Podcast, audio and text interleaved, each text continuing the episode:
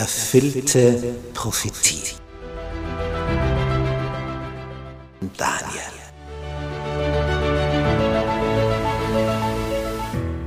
Wir studieren das Thema erfüllte Prophetie anhand des Propheten Daniel. Ein hochinteressanter Prophet, der vor 2600 Jahren gelebt hat, den Großteil seines Lebens in Babylonien im heutigen Irak verbracht hat, dort als Ausländer aufgestiegen ist in höchste staatliche Positionen und dem Herrscher eine Kenntnis über den wahren Gott, den Schöpfer des Himmels und der Erde vermittelt hat.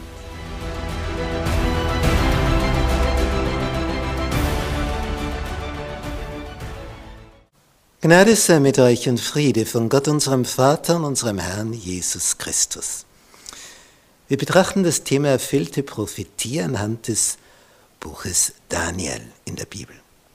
Kapitel 5, Teil 1. Das Festgelage.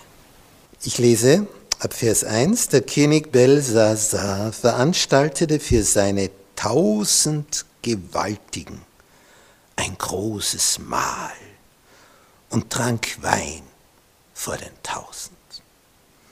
Das ist die Ausgangssituation. Draußen vor den Stadtmauern ist die persische und medische Armee. Die Stadt ist umzingelt. Und was macht der Herrscher, der König? Sie feiern, als ob sie Vorräte hätten für Jahre mit seinen tausend Mächtigen. Also es wird so getan, als wo ist das Problem? Wo ist die Gefahr? Babylon ist umzingelt. Und während er sich den Wein schmecken ließ, befahl Belsasar, man solle die goldenen und silbernen Gefäße herbeibringen, die sein Vater Nebukadnezar aus dem Tempel in Jerusalem weggenommen hatte damit der König samt seinen Gewaltigen, seinen Frauen und seinen Nebenfrauen daraus trinken könne.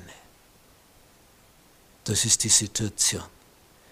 Jetzt steigert sich also das Ganze noch zu einem frechen Handeln gegenüber dem Schöpfer des Himmels und der Erde.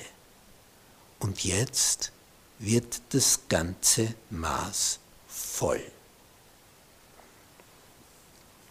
diese ausgelassene Gesellschaft, ich meine, wenn der Alkohol in Strömen fließt, dann kann der Mensch nicht mehr klar denken. Das ist ein Gift, was die Gehirnnerven schädigt. Und es ist ja kein Wunder, dass wenn dann jemand betrunken ist, er anfängt zu wanken und letztlich umfällt, weil dieses Gift die Schaltzentrale lahmlegt, nämlich unser Gehirn. Und hier wird also gebechert, aber aus welchem Becher? Aus solchen, die aus dem Tempel in Jerusalem damit wird eine rote Linie überschritten. Damit fordert dieser babylonische König den Gott des Himmels heraus. Er wird also von seinem Alkoholgenuss her so berauscht, der kann nicht mehr klar denken. Und meint, er muss etwas tun, was sich noch keiner vorher getraut hat. Und das wirkt sich so aus. Und dann wurden die goldenen Gefäße herbeigebracht, die man aus dem Tempel, aus dem Haus Gottes in Jerusalem weggenommen hatte, und der König trank daraus, samt seinen Gewaltigen, seinen Frauen und seinen Nebenfrauen. Und wir sehen hier diese Party. Auf diesem Gemälde von Maximilian Janscher. Da geht es also drunter und drüber. Da wird es also richtig eklig.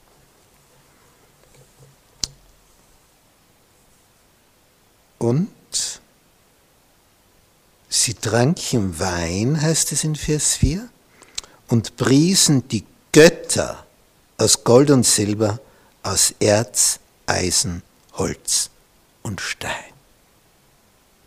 Aus den Gefäßen des Tempels in Jerusalem, die für den Tempeldienst gedacht waren, wird Alkohol getrunken und die eigenen Götter werden gelobt und gepriesen. Und das bringt das Fass zum Überlaufen. Damit ist die göttliche Geduld zu Ende. Denn es ist hier vom Vater Nebukadnezar die Rede. In diesen biblischen Büchern, wenn vom Vater die Rede ist, so kann das der Großvater, der Urgroßvater, der Ururgroßvater sein.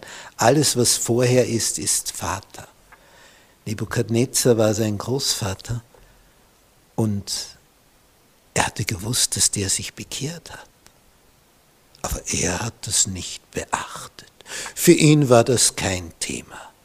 Und das sollte schlimme Folgen haben, wie wir gleich sehen werden.